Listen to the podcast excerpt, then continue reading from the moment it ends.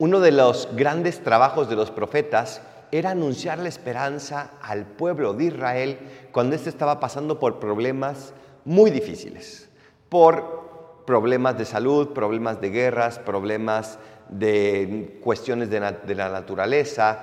Los profetas venían a decirle a Israel, Dios vendrá a rescatarte. Dios vendrá a volverte a dar ese esplendor que alguna vez tuviste. Dios vendrá y te sacará de esto que parece que es imposible de salir. Por eso hoy el profeta Nahum dice, el Señor restaurará la viña de Jacob. Cuando todo estaba perdido a nivel humano, Dios suscitaba profetas para traerles esperanza.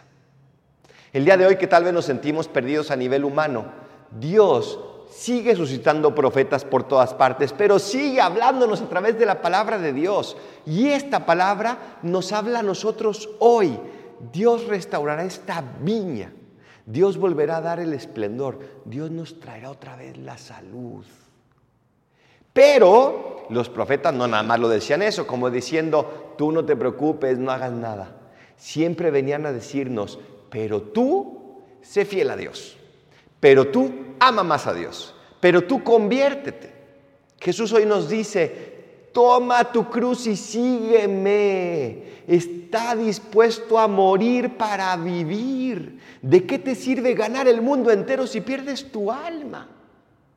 Los profetas siempre nos anuncian esperanza, pero también vienen a recordarnos que nuestra vida tiene que ser conforme a esa esperanza. Si de verdad queremos vivir en paz, tenemos que amar al Dios de la paz. Si de verdad queremos recibir la bendición de Dios, tenemos que amar al Dios de las bendiciones. Tenemos que cambiar nuestra vida. ¿Qué hay en tu vida que hoy tienes que cambiar?